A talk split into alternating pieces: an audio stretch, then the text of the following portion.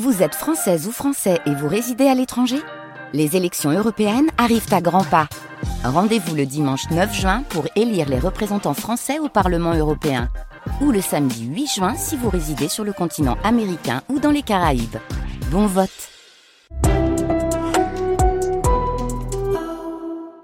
France Inter.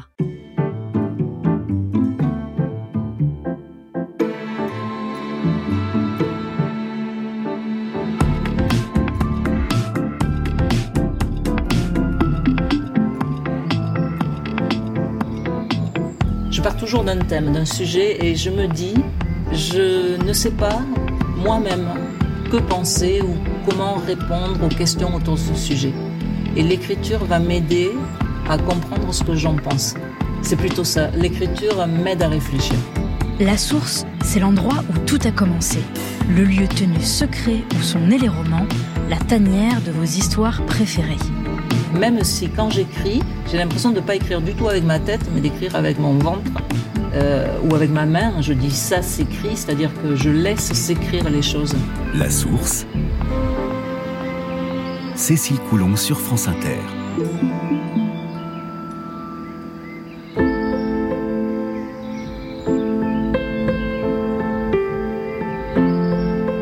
Pour vous, où commence votre histoire littéraire? Quand je parle d'histoire littéraire, je veux dire votre rapport au livre, au roman, au style et peut-être vos tentatives d'écriture. Est-ce dans la bibliothèque municipale du village, dans le salon de vos parents ou encore dans le bus scolaire? Vous souvenez-vous de l'endroit où vous vous trouviez la première fois qu'une histoire vous a vraiment touché?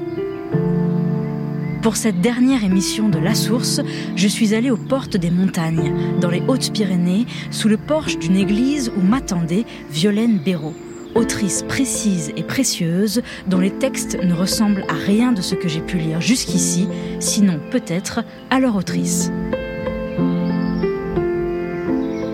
Dans le paysage littéraire français, Violaine Béraud occupe une place particulière. Romancière et poétesse, elle vit dans une grange aménagée de l'Ariège, connaît autant les rouages de l'informatique que le caractère têtu des chèvres et publie depuis presque 30 ans des livres fous, étonnants, inattendus. Dans un décor sublime et calme, pendant une heure, nous avons parlé de ce que cela signifie être bouleversé par l'écriture. Oui, c'est un peu original de se retrouver là. On est dans un cimetière. On est dans le cimetière du village de mon enfance. Et ce cimetière, pour moi, c'est c'est vraiment lié à mon enfance parce que nous, les enfants de la vallée, on venait à l'école au village et ça faisait plusieurs kilomètres de marche. Et quand on arrivait, on était souvent en avance, donc on allait dans le cimetière en attendant l'heure de la classe et on relevait toutes les fleurs qui étaient tombées et on redistribuait les fleurs parce qu'il y avait quelques tombes de petits enfants et on trouvait ça injuste qu'ils aient pas de fleurs, alors on redistribuait les fleurs. Et en t'attendant, j'ai fait le tour du cimetière et j'ai pas, j'ai pas osé redistribuer. Comme quoi, en grandissant, on s'autorise pas les mêmes choses. À quoi ressemble ce village de ton enfance? C'est un village au pied de la montagne pyrénéenne. C'est euh, c'est très vert. Moi, j'ai la couleur verte qui, qui vient là. Là, en ce moment, c'est vraiment très vert parce que Normalement, il pleut beaucoup ici. Euh, puis il y a beaucoup de végétation qui reprend, de forêt qui reprend. Autrefois, il y avait moins d'arbres et moins de forêts. Euh, c'est vert, c'est pentu, parce que moi je suis né plus haut dans la vallée, c'est raide. Donc ça, ça grimpe pour venir de l'école, ça montait dans un sens, ça descendait pour y aller. Donc c'est beaucoup la pente aussi, euh, ces villages-là. Même le cimetière est en pente. J'ai fait un long trajet pour te retrouver ici et quand j'ai garé la voiture à l'entrée du village, je n'ai croisé personne. C'est la première personne que je croise avec le coureur qui vient de passer. Euh, ce rapport à la façon dont ces lieux-là et ce lieu-là est habité, aujourd'hui ou comment il est habité quand tu étais euh, enfant, est-ce qu'il vient modifier, travailler ce que tu es et ton écriture? Oui, de plus en plus, mon écriture euh, dit un peu les lieux où je vis, ce qui n'était pas le cas pendant très longtemps. Moi, il y a 30 ans que j'écris et c'était pas le cas au départ. Et alors que ce sont des sujets qui m'interrogent beaucoup. Moi, cette vallée de mon enfance où je suis née, j'aurais beaucoup aimé y vivre, mais mais depuis l'âge de 10 ans à peu près, j'ai vu le tourisme l'envahir. J'ai vu toutes les granges euh, qui autrefois abritaient des bêtes être rachetées en résidence secondaire. J'ai beaucoup de mal avec ce tourisme et avec la ouais et avec la résidence secondaire et, et donc avec le principe de la résidence secondaire. avec le principe de la résidence secondaire si vous venez vivre ici venez vivre ici mais mais pas une résidence secondaire que vous enlevez du coup à quelqu'un d'autre qui mm. pourrait y vivre et donc moi je j'ai choisi de pas vivre ici dans cette vallée là mais d'aller m'installer en Ariège dans un autre département des Pyrénées dans sans doute la vallée la moins touristique des Pyrénées euh, pour être tranquille. J'aime bien ne pas rencontrer trop de monde. Ça a toujours été le cas? Oui, je crois que je suis assez sauvage, même si je peux avoir l'air jovial, mais, mais, mais, je suis assez sauvage en fait, et j'ai besoin de beaucoup de solitude. Et après, en plus, avec le métier d'écrire, alors là, n'en parlons pas, il me faut vraiment du calme et de la solitude.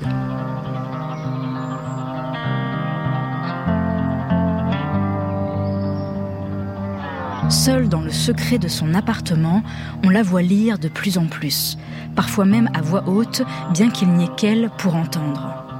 On devine qu'elle prend plaisir à faire sonner dans sa bouche certaines phrases, comme si elle les trouvait d'une telle justesse qu'il lui est impossible de les laisser se perdre dans le silence. Peut-être éprouve-t-elle cette frénésie de lecture dans ce moment de sa vie parce que les livres confirment ses rêves, la fortifient dans sa croyance en son féerique avenir. Parfois, lorsqu'elle termine l'un d'eux, elle reprend immédiatement sa lecture au début, le livre devenant alors entre ses mains inépuisable. On comprend que lire l'aide à se préparer à la merveille que sera sa vie. Des mots jamais dits, Violaine Béraud.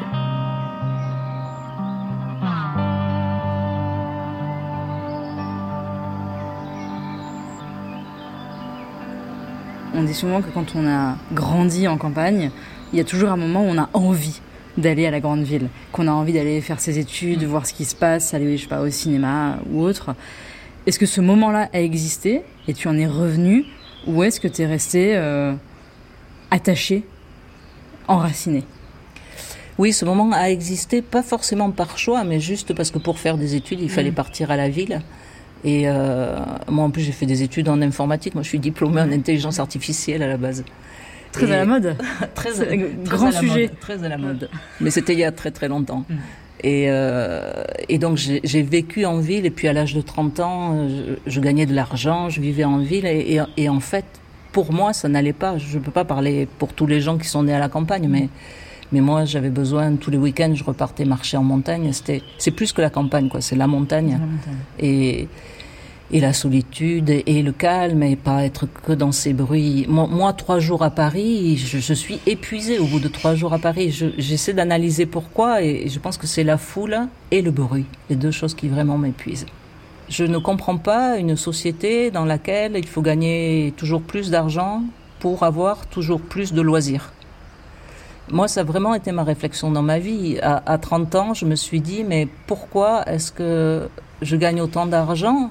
Est-ce que c'est juste pour du loisir? Pourquoi est-ce que je ne suis pas bien à l'endroit où j'habite? Il faut inverser ça. Il faut aller vivre là où on est heureux. Et du coup, on n'a plus besoin de partir euh, en vacances ou en loisirs. Quand vous êtes euh, chez vous, en Ariège, quand vous vous levez le matin euh, et que vous sortez, à quoi ressemble le paysage? Quelle est la première chose que vous voyez?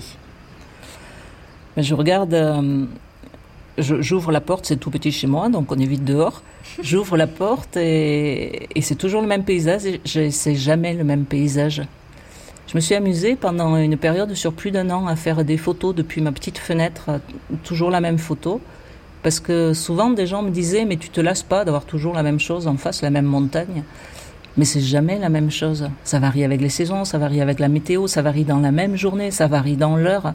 C'est, c'est de la montagne et c'est de la forêt en face et ça bouge tout le temps.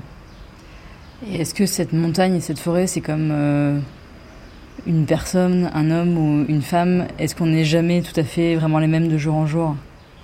Ben, Je crois que je suis plus douée avec le paysage qu'avec les hommes et les femmes.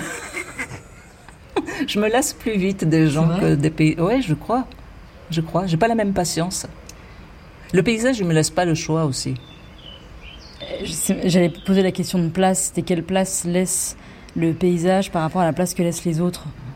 Bah, Le paysage, il laisse pas beaucoup de place. Moi, j'habite une, euh, une toute petite grange au-dessus du village. Euh, c'est accessible à pied.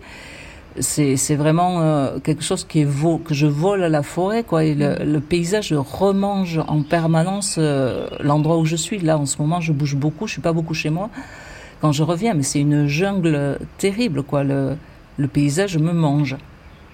Est-ce que vous vous imaginez ailleurs que là? Je ne sais pas si je peux vivre ailleurs, mais je peux écrire ailleurs. Moi, j'écris beaucoup en résidence d'écriture. Et, j'aime bien les résidences d'écriture un peu longues euh, pour euh, avoir le temps de m'imprégner d'un territoire.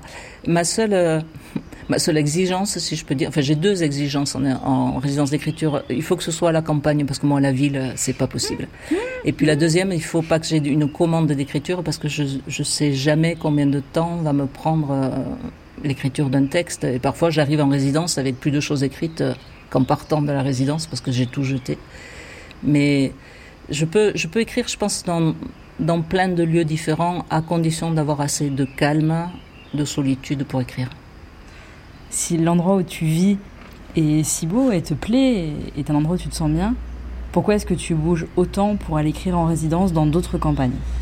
Ma question n'est pas une question piège. Non.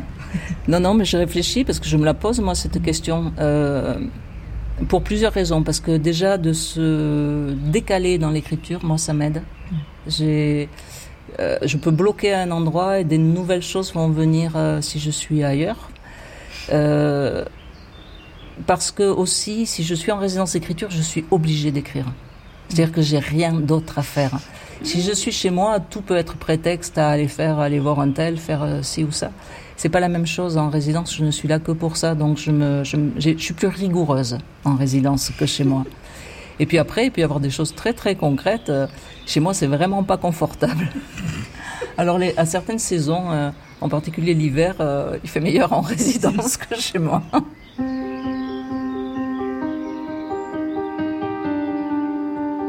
la mer. Je voulais un môme. Ça faisait pas longtemps que j'avais décidé ça. Je voulais un môme. J'avais tout bien réfléchi. Les mecs, j'en avais eu ma dose. Je trouvais que j'avais l'âge de passer aux choses sérieuses. Je m'étais dit que trouver un père, ça devait pas être mission impossible. J'avais bien soupesé les différentes possibilités. J'avais opté finalement pour le coup du routier. C'est le type de gars qu'on croise une fois et jamais plus ensuite. L'idéal et sans doute pas du genre à se poser des questions parce qu'une fille lui fait des propositions. En plus, les routiers, j'avais pensé, ils ont des cabines aménagées pour faire ça. Donc inutile de ramener le mec dans ma tanière. Je m'étais fait mon plan, quoi.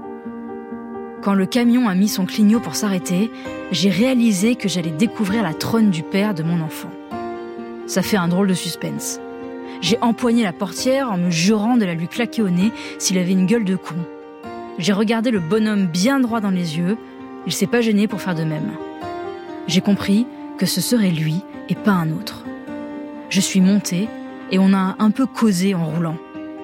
Sa cabine au premier coup d'œil, elle m'a pas semblé géniale pour l'enfant, comme lieu de création. Je voulais pas lui louper son début au môme. C'est pour ça que j'ai ramené le bonhomme chez moi. Je l'ai fait garer à cheval sur le trottoir. Il n'y avait pas de temps à perdre. On n'a pas fait de manière pour entrer dans le vif du sujet. On a baisé, ni pire ni mieux que la moyenne. On a baisé, je lui demandais pas autre chose. On s'est séparés rapidos sans s'attarder sur les adieux. On n'était dupes, ni l'un ni l'autre, on s'était fait du bien, et ça s'arrêtait là. Enfin, pour lui, parce que pour moi, ça faisait que commencer. Ce môme que j'avais voulu, il était là dans mon ventre, tout minuscule encore, mais il était là. J'en aurais mis ma main à couper. Tout pour Titou, Violaine Béraud. Avec mon Varda, j'ai glissé dans les chambres. J'ai eu du repos, des surprises, en amour. Plusieurs fois les branches, les branches ont cassé. J'ai eu du repos, des nuits blanches en amour, des jours entiers, parfois des années, perdus de vue. J'ai briqué des surfaces jusqu'à me voir dedans. Curieux face à face, pas évident, pas évident. Quasiment moi-même,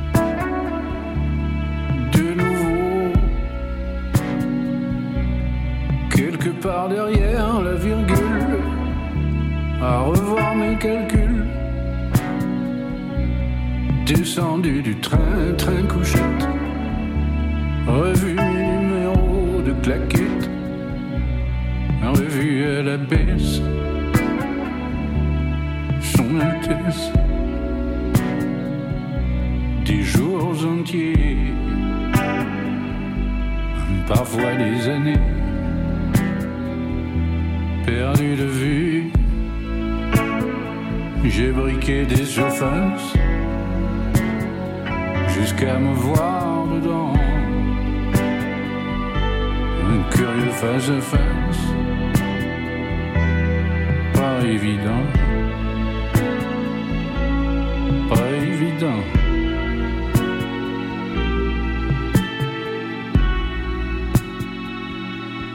Avec mon barda, j'ai glissé dans les chambres. J'ai eu du repos, des surprises en amour. Plusieurs fois les branches, les branches ont cassé. J'ai eu du repos, des nuits blanches en amour. Des jours entiers et parfois des années loin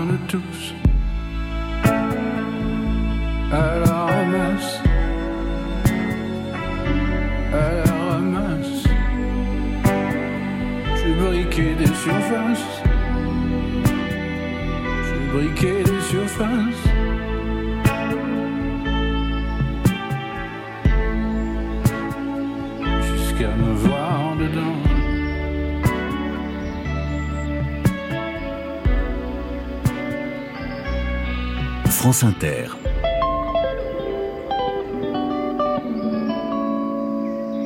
La source.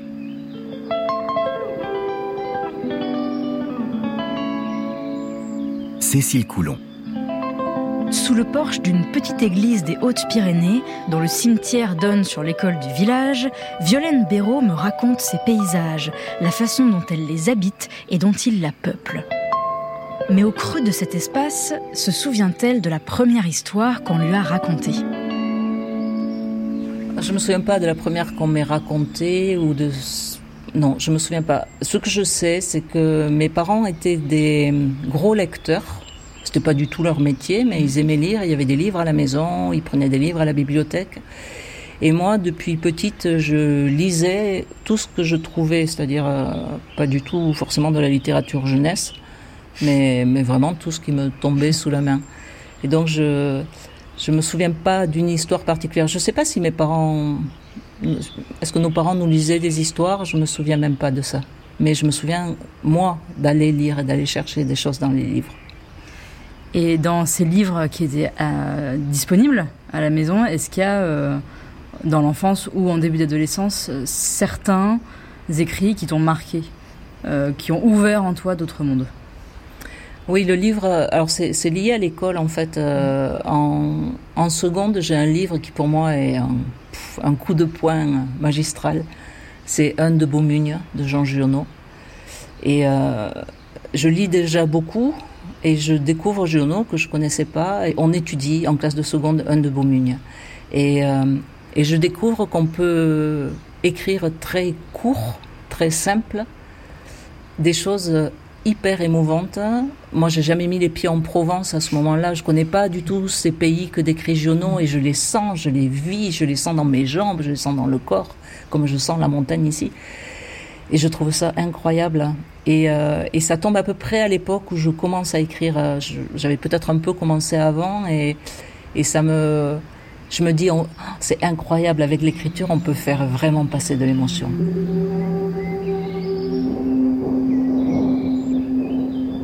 Le temps, tout d'un coup, avait commencé à se salir vers le sud. Tous les jours, c'était de longues alénées de vent tiède à vomir et tout chargé de nuages. Il y avait comme une barrière de fumée du côté de Valençol, et ça, ça voulait dire de la pluie. Ça commença une nuit, beaucoup plus haut que nous, dans la vallée de l'As, vers Mézel, par un orage qui enflammait tout le ciel. De chez nous, couché, on l'entendait là-haut, qui écrasait la terre avec ses gros pieds. Je me levai pour barrer le volet, je le collai contre le mur et je le tenais d'une main, tout tressautant comme une aile d'oiseau. Pendant que je cherchais la fermeture, un gros éclair souffla. Je vis les nuages qui venaient de notre côté. Deux jours se passent où le ciel débarbouillé montre un peu sa joue bleue fleurie d'un épi de soleil. Un après-midi, sur les trois heures, je me dis Tu vas pas faire le centon à perpétuité, et je monte dans le flanc du plateau. Je dépasse à peine le premier rebord de terre que ça me fait comme un grand froid noir sur l'échine. Je lève l'œil. Il y avait dans le ciel cinq gros nuages lancés à fond de train et c'était l'avant-garde. Ça avait encore un peu figure humaine, mais ce qui venait derrière, la fin de tout, une confiture d'encre, sans forme ni rien, avec des tressautements de tonnerre et un grand rire d'éclair qui montrait ses dents en silence avant de bramer. Un de Beaumugne, Jean Giono.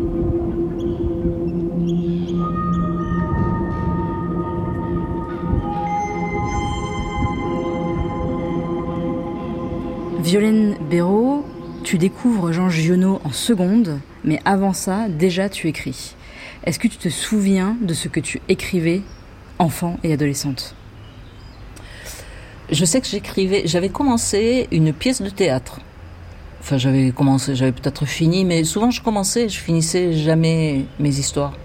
Parce que ça me barbait au bout d'un moment. Puis j'avais l'impression de ne pas avoir d'imagination. Il se passait pas grand chose dans mes livres, mais je voulais juste euh, faire euh, ressentir l'émotion. Je travaillais vraiment que sur ça. Mais j'ai rien gardé, donc je peux pas trop en parler. Moi, je jette tout, je jette systématiquement tout. Et toujours?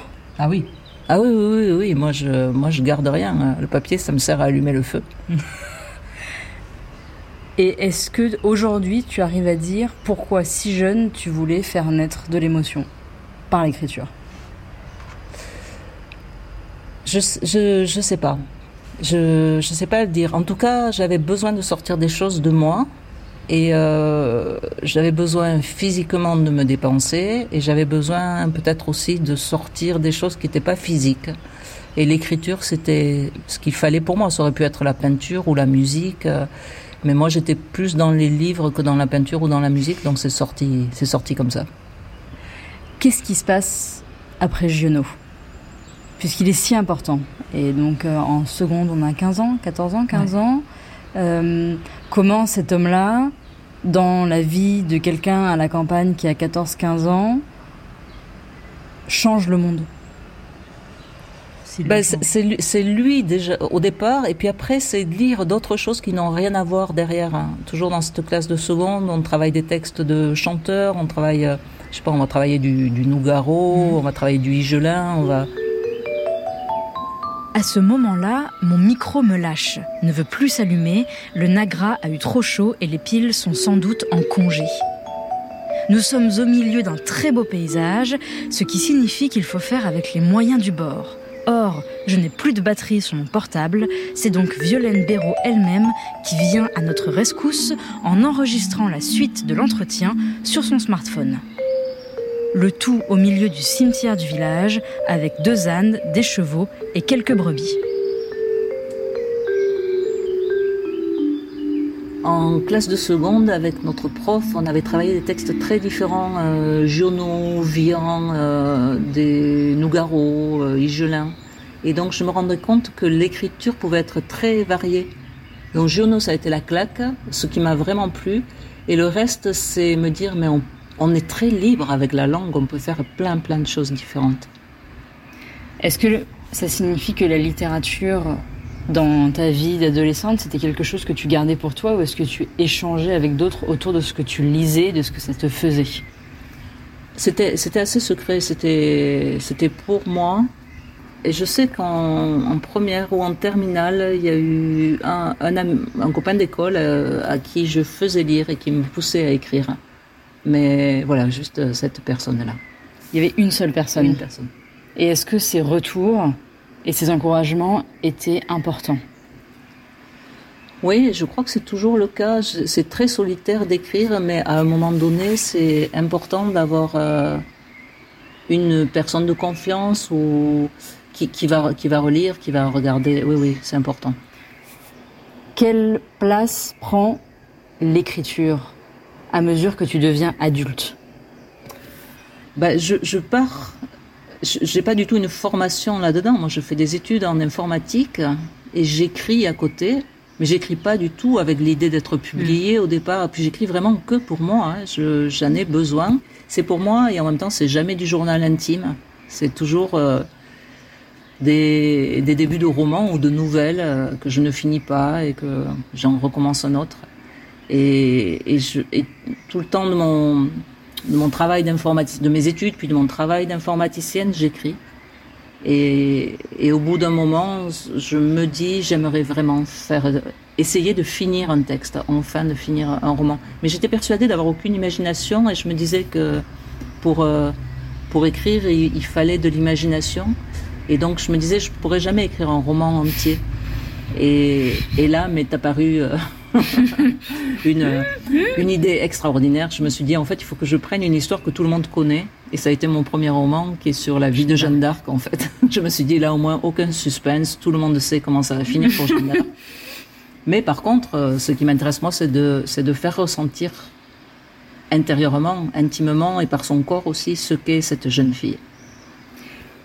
Justement, ce premier roman qui s'intitule Joanne, comment techniquement on passe euh, de ce moment où on se dit je ne suis pas en mesure d'écrire un roman à je termine un premier roman Qu'est-ce qui s'opère en soi? Ben, d'avoir choisi, d'avoir choisi ce, ce personnage-là, déjà je tiens, je tiens l'histoire. Hmm. Et en plus, euh, là, je fais un roman très chronologique, c'est-à-dire je la suis dans le temps.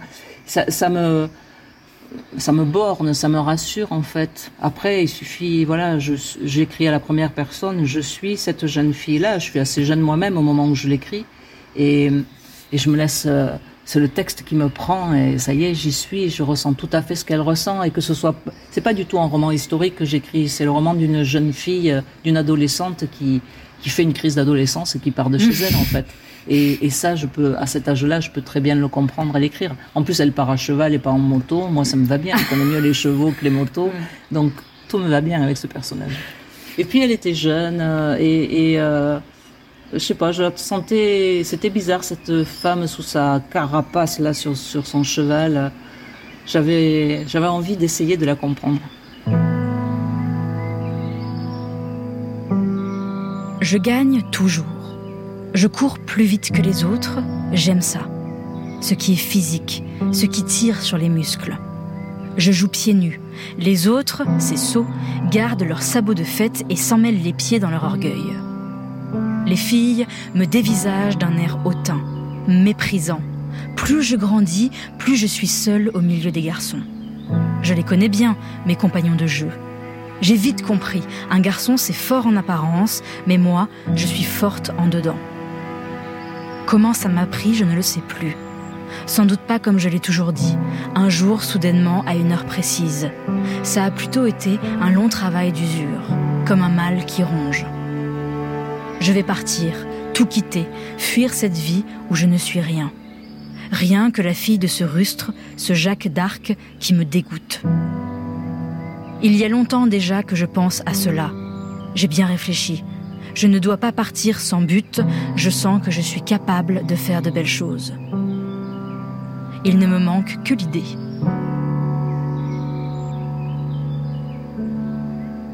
Johan Violaine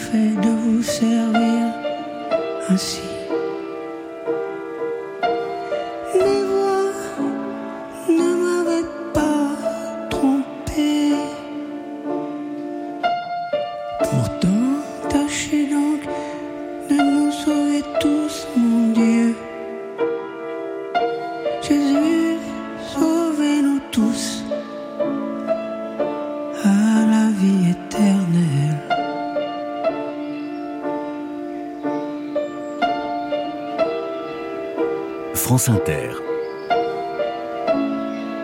La source. Là où naissent les livres.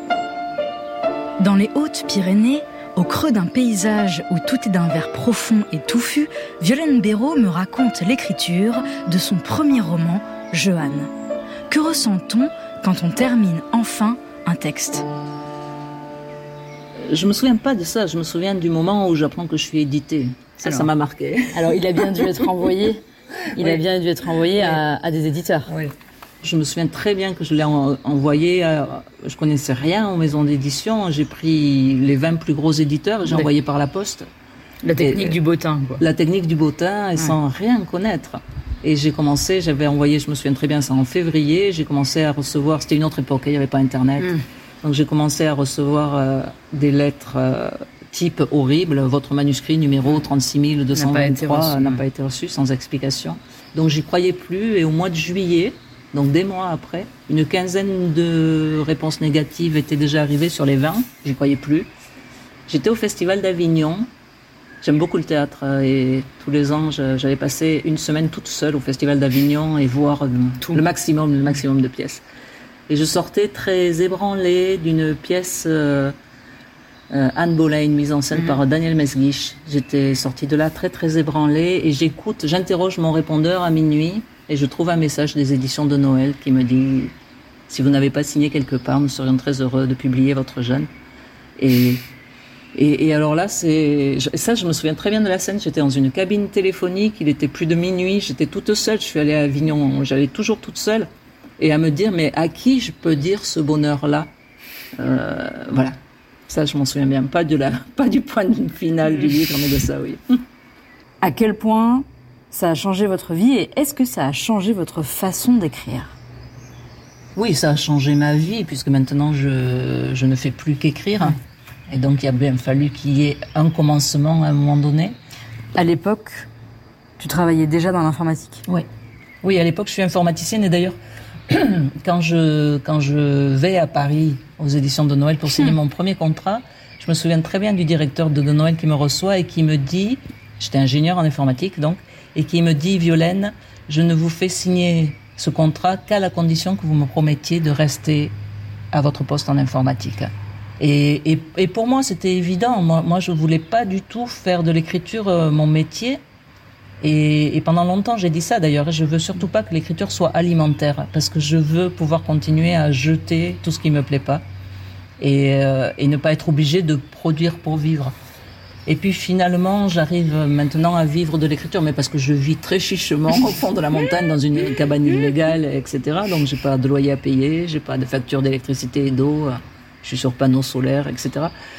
Donc j'arrive à vivre avec très très peu d'argent, et du coup je vis de l'écriture et des à côté de l'écriture, c'est-à-dire des rencontres, des résidences d'écriture, des choses comme ça aussi, pas uniquement de la vente des livres. Et donc cet éditeur vous fait signer en disant il faut garder votre boulot. Et à quel moment vous lâchez ce boulot? À quel moment vous vous dites non mais ce sera l'écriture et rien d'autre? Ça se passe pas comme ça. Mmh. Je lâche, euh, je lâche mon boulot d'informaticienne pas du tout pour écrire. Je lâche mon boulot d'informaticienne pour revenir vivre dans la montagne et trouver un boulot qui a du sens. Et le boulot qui a du sens à l'époque c'est pas l'écriture. C'est les chèvres. C'est, ouais, c'est inventer un métier dans la montagne, chèvre ou autre. Au mmh. départ, euh, au départ, c'est vivre dans la montagne et vivre de la montagne. Mmh sans que ce soit du tourisme. Et euh... on a bien compris ce passage-là. Il est euh... extrêmement clair ce passage-là. et donc, et donc, euh, et donc, ça va être de l'élevage. Et moi, j'aime beaucoup l'élevage, le petit mmh. élevage. Et, et, donc, je change de vie à, à 30 ans pour euh, pour vivre ça. Et en fait, j'arrête d'écrire à ce moment-là. Moi, j'ai écrit mmh. beaucoup jusqu'à l'âge de 30 ans. Et à 30 ans, ma vie est tellement pleine que je n'ai plus la place pour écrire. Pour écrire, moi, j'ai besoin d'avoir euh, de ne penser qu'à mon, qu mon, écriture. Et quand je bossais comme informaticienne, le soir en sortant du boulot, j'avais plus mon boulot dans la tête. Le week-end, j'avais pas mon boulot dans la tête. Quand on a des bêtes, euh, on les a toujours dans la tête. Donc pendant 12 ans, été éleveur pendant 12 ans. Euh, pendant 12 ans, je n'ai pas écrit parce que je parce que j'avais mes bêtes en tête. Et j'ai arrêté l'élevage parce que j'ai attrapé une sale maladie, qui est la maladie de Lyme, qui, mmh. qui m'a obligé à arrêter. Et, et, je me suis remise à écrire euh, ensuite, euh, avec le cerveau à nouveau disponible pour écrire sans les bêtes.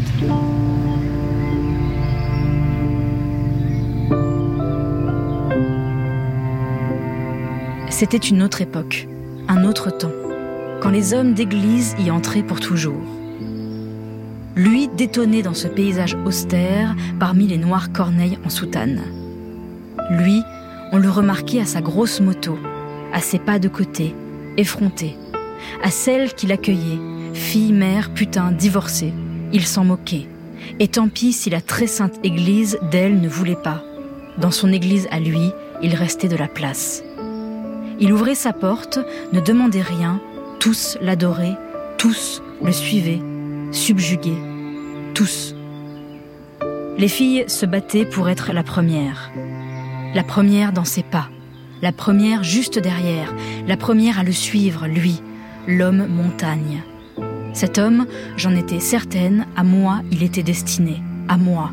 Cet homme, il n'avait rien à faire auprès du bon Dieu et de son immense Église. Mais je voulais que tout seul il le comprenne. Je voulais que l'homme prêtre découvre de lui-même, effaré, émerveillé, son erreur.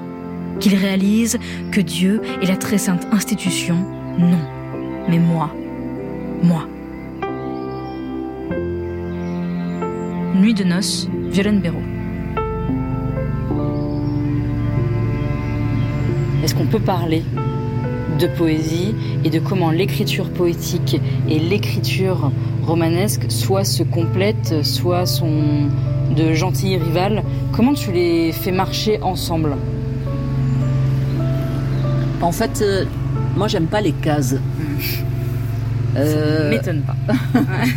j'aime pas les cases et je suis classée en roman et pas mécontente d'être en roman parce que c'est plus facile de vendre du roman sans doute et de se faire connaître en roman qu'en poésie. Mais, euh, mais moi, j'ai jamais écrit en me disant je fais du roman. Je, moi, je, par exemple, j'ai toujours pensé mes textes pour la scène.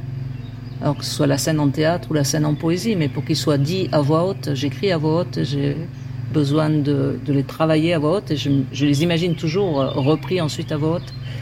Donc, euh, ok, je suis en roman, depuis 30 ans, je suis en roman. Et euh, jusqu'à un dernier texte là que j'ai écrit qui s'appelle Nuit de noces où je me dis là je vais y aller franchement et je vais aller franchement vers une forme qui ressemble à de la poésie. Je sais pas dire vraiment que ce texte est de la poésie, mais disons que ça ressemble à de la poésie et ça s'éloigne plus du roman. Puis c'est pas du roman parce que c'est pas de la fiction. C'est c'est un vrai récit. Est-ce que tu penses qu'un roman, ce doit être de la fiction? C'est vrai que moi j'ai tendance à mettre le, le mot roman sur euh, sur de la fiction. Pour moi, le roman c'est c'est de la fiction. Ça veut pas dire qu'on peut pas se servir de la réalité. pour faire de la Il y a, il- voilà, dans tous mes romans, il y a de la réalité. Mais quand j'écris Jeanne, ce livre sur Jeanne d'Arc, personne ne me demande si c'est autobiographique. Mais il y a autant de moi et autant de ma réalité et de ma vie dans ce livre-là qu'il y en a donc, comme des bêtes dont on va me demander s'il n'est pas plus auto, enfin, dont on Autobiographique, pense ouais. qu'il est autobiographique. Non, c'est pareil. Il y a, il y a un mélange dans un roman. Pour moi, il y a un mélange de fiction et de réalité. Et moi-même, au bout d'un moment, à force de réécrire, réécrire, réécrire, je ne sais plus dépatouiller, démêler la fiction et la réalité. Quand donc écrire devient ton métier, après avoir été éleveuse, après avoir été informaticienne, est-ce qu'aujourd'hui tu te dis ça a toujours été ce que j'ai voulu faire?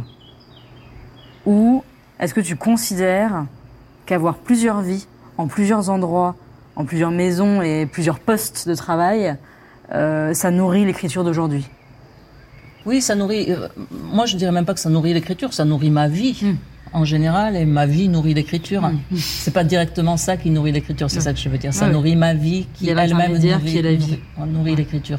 Et euh, euh, oui, c'est important pour moi d'avoir vécu plusieurs vies. Et quand je rencontre, je rencontre pas mal de lycéens, je, Mm. je leur dis toujours, on vous met une pression d'enfer à 15-16 ans pour votre orientation, comme si à vie il fallait rentrer dans des rails. Mais non, surtout pas. Moi, moi j'ai aimé vivre euh, toutes ces vies. Euh, et, ne pas, et à 15 ans, j'aurais jamais pensé vivre tout ça. Et, et j'ai testé plein de choses différentes. Et je peux dire, j'ai été heureuse. euh, Mes 12 ans de vie avec mes chèvres et mes chevaux, c'était, c'était hyper physique, c'était hyper dur. Mais, mais qu'est-ce que j'aimais ça. Et, et j'adore maintenant cette vie plus tranquille, plus reposante pour mon corps qui a pas mal morflé. Euh, et, et à la fois très solitaire et en même temps qui me fait rencontrer plein de gens par l'écriture. Euh, cette vie qui me, où je vis de façon très reculée et, et avec peu de moyens et où à côté de ça je vis aussi à l'hôtel où je suis accueillie très luxueusement un peu partout. Enfin, j'aime, beaucoup cette, euh, cette vie en deux, en deux morceaux.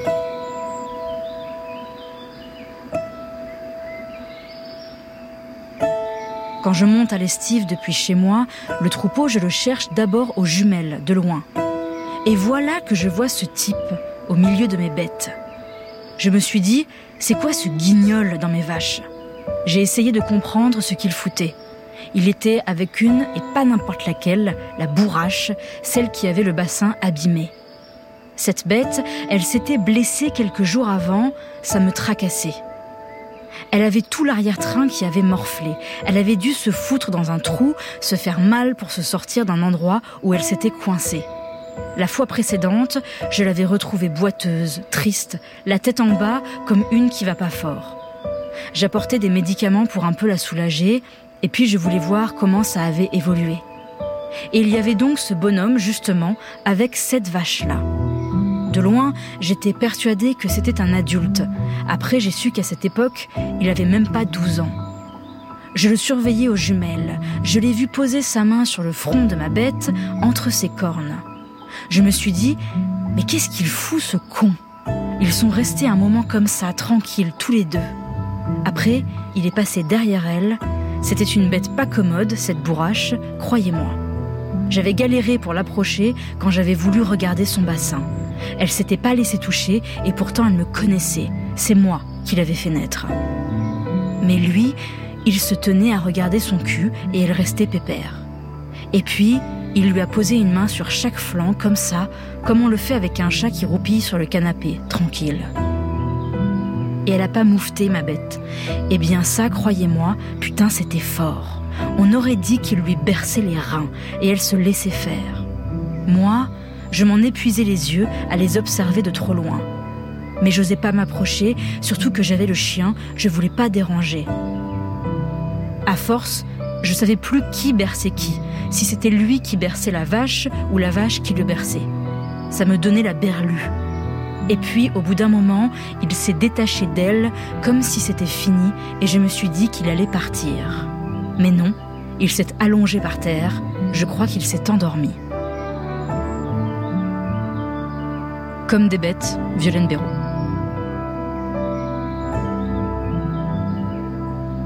Les romans de Violaine Béraud racontent toujours des hommes et des femmes bouleversés par leurs sentiments, heurtés dans leur rapport aux autres.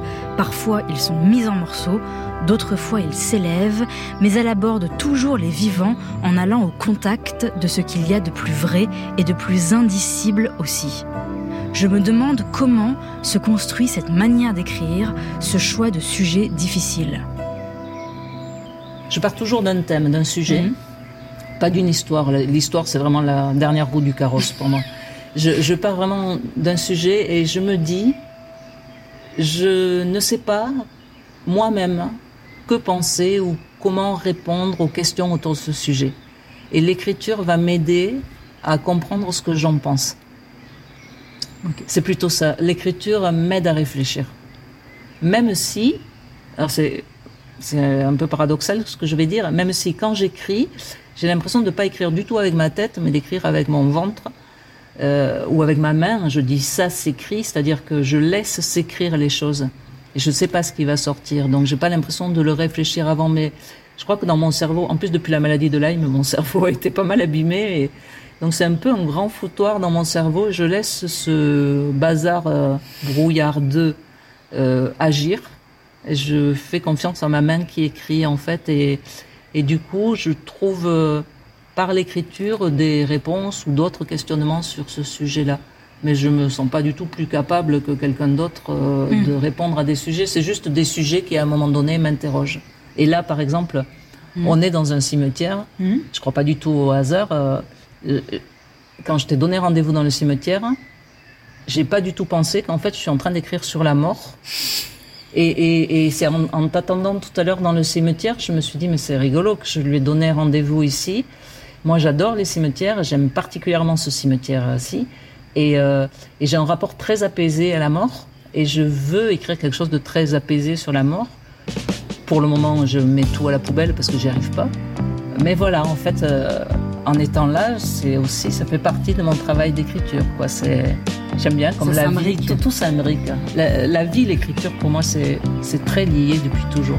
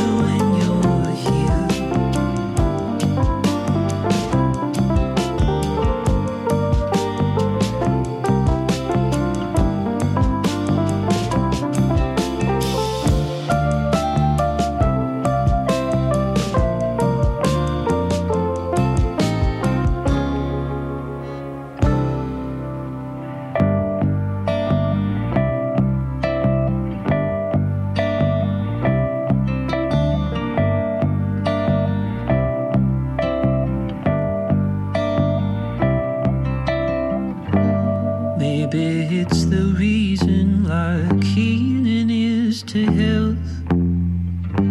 The impulse for asking the thing unto itself. And the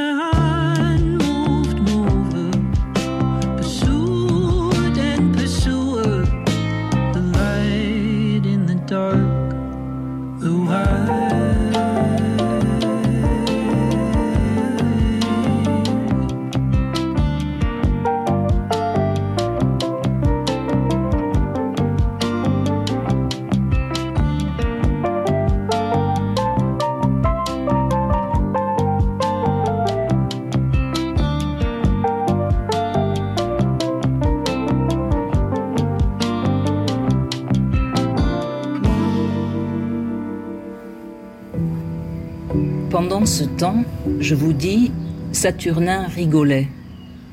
Ce corps-là, c'était du rire, rien de plus. Ou plutôt, ça avait dû être du rire, du bon rire clair. Parce qu'il fait bon, parce que le ciel est profond bleu, parce qu'il y a des gens comme ça qui voient la vie comme un verger de mai et la fleur vole.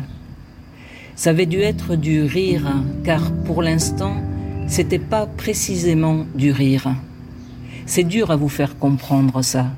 Je vais essayer. Mettez que ce soit du bon rire clair et puis que ça gèle subitement comme de l'eau. Mettez ça. C'est gelé parce qu'une chose est arrivée d'un coup qui glace le rire. Et le rire s'est gelé et il est là comme un bloc d'eau. Puis le temps passe et c'est encore la tiède vie qui vient, la vie têtue qui ne sait pas de quoi il retourne au dehors et qui coule dans le sang, toujours, et tiède, sans se soucier des soucis. Donc, la vie revient tiède, et c'est le dégel, et alors le rire coule encore, mais il est trouble, du trouble des eaux qui ont gelé et qui dégèlent. Voilà.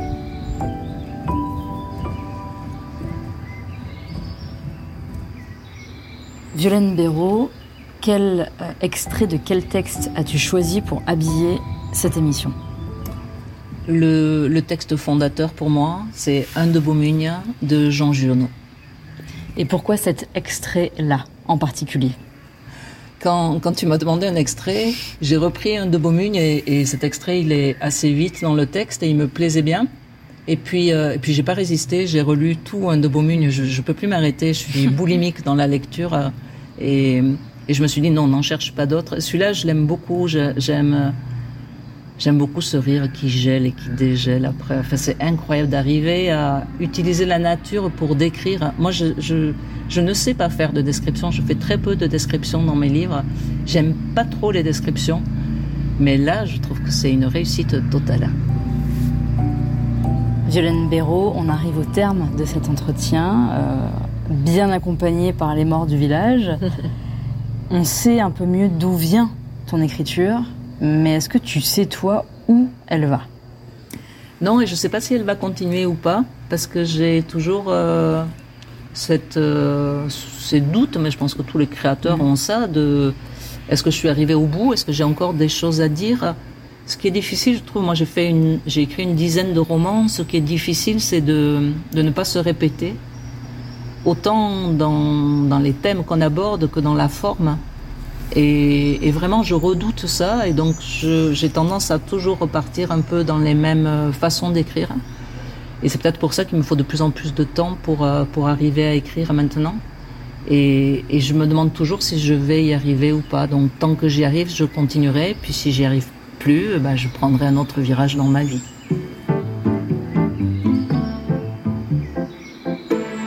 C'était La Source, une émission préparée par Fanny Leroy, réalisée par Anne Vanfeld, à la technique Guillaume Roux. La Source, c'est terminé, mais on se retrouve bientôt en podcast.